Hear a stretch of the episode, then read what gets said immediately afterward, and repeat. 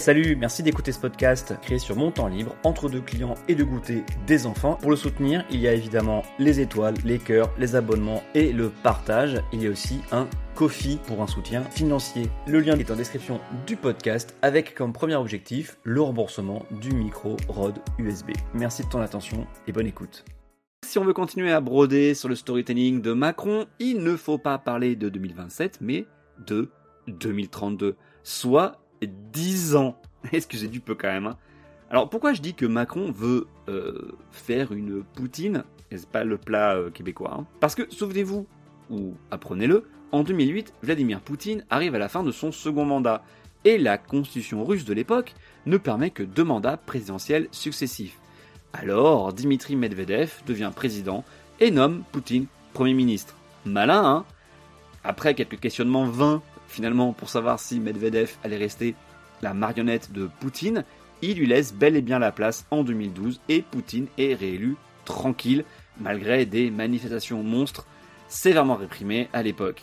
Entre-temps, la Constitution a allongé la durée du mandat présidentiel de 4 à 6 ans, donc Poutine peut alors légalement rester président 12 ans au lieu de 8 et le référendum de 2020 a remis les compteurs à zéro. Donc c'est reparti pour deux mandats. C'est drôle que des autocrates comme Poutine veuillent quand même conserver un vernis, une apparence légale avec une constitution qui est écrite, validée par des parlements ou des référendums euh, via des élections euh, Potemkin. vous trouvez pas ça drôle vous aussi? Bon, bref, transposons ça en France maintenant.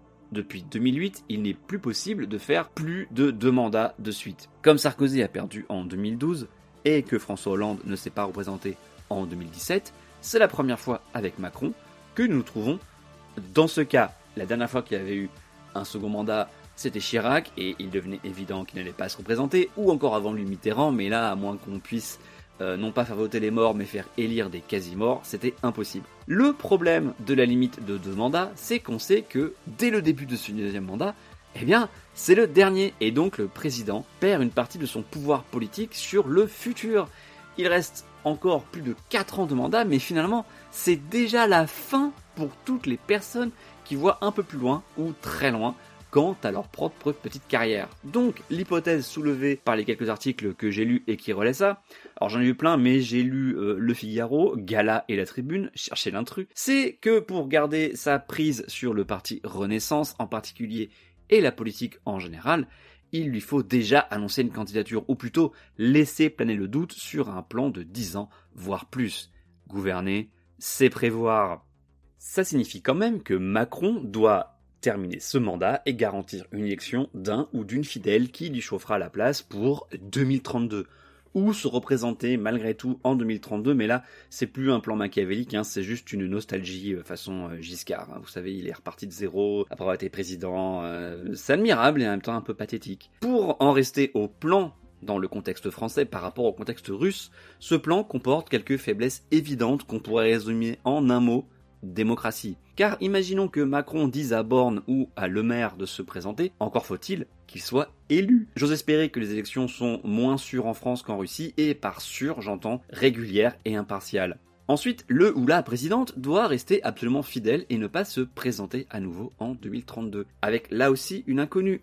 Il faut encore si jamais le fidèle lui laisse la place, que Macron ait été ou non Premier ministre façon Poutine avec Medvedev, il faut encore que Macron gagne l'élection de 2032, ce qui semble moins évident en France sans les méthodes du Kremlin comme l'urne volante ou le vote à bout de canon d'AK-47.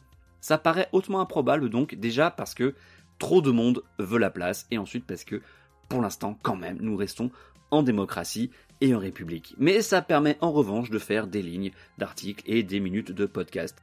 En revanche, l'image renvoyée est détestable, que ces articles soient tout non souhaités par l'Élysée. Ça fait tellement mesquin, autocentré, carriériste. Est-ce qu'on ne pourrait pas plutôt prendre de la hauteur?